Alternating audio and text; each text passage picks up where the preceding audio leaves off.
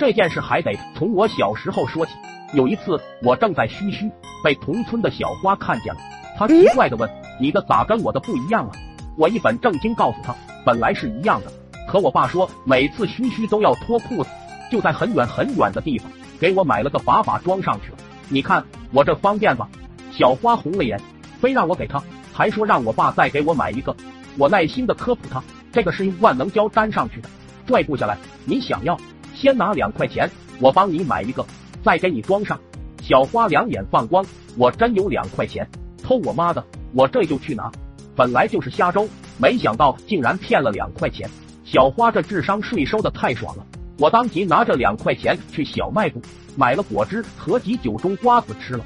没想到好酒不怕巷子深，财运好到出奇，我能买到好用的把把。这时被小花在村里传开了，大点的女孩面红耳赤，骂了小花一顿。那些四五岁的就不一样了，如同找到了救世主，争先恐后的来找我。有钱的捧了钱场，没钱的奉上了鸡蛋、鱼干之类的土特产，都央求我一定要看在乡邻乡亲的份上帮帮他们。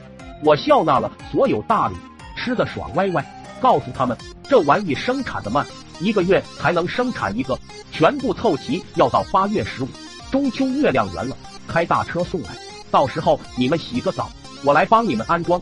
本来想用个缓兵之计拖延一下，因为孩子们忘性都大。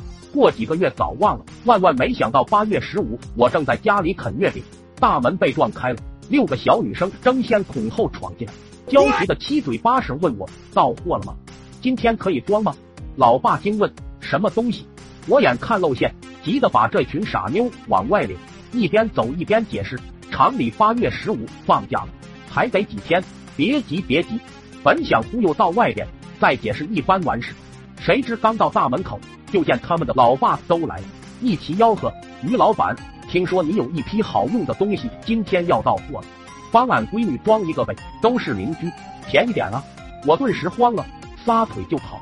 小花的爸爸一把扯住我的后衣领：“咋地？收了钱不发货？你这生意做的，走，跟我到你家好好谈谈。”那天我爸拿笔挨个登记了每个女孩的损失，一一赔付，个别不厚道的还多讹了几个棒棒糖。我也当场被老爸扯住耳朵，在房间小跑断了安全。昨天又看到了在外打工回来的小花，见四周无人，我恶作剧心理上来，冲他喊：“小花，好用的把把你还装吗？”他一个易拉罐扔了过来，正中我的脑门，嗡嗡的。事情的经过就是这样的，老婆，这真是一个误会，我没有调戏别人，跟小花也是清白的。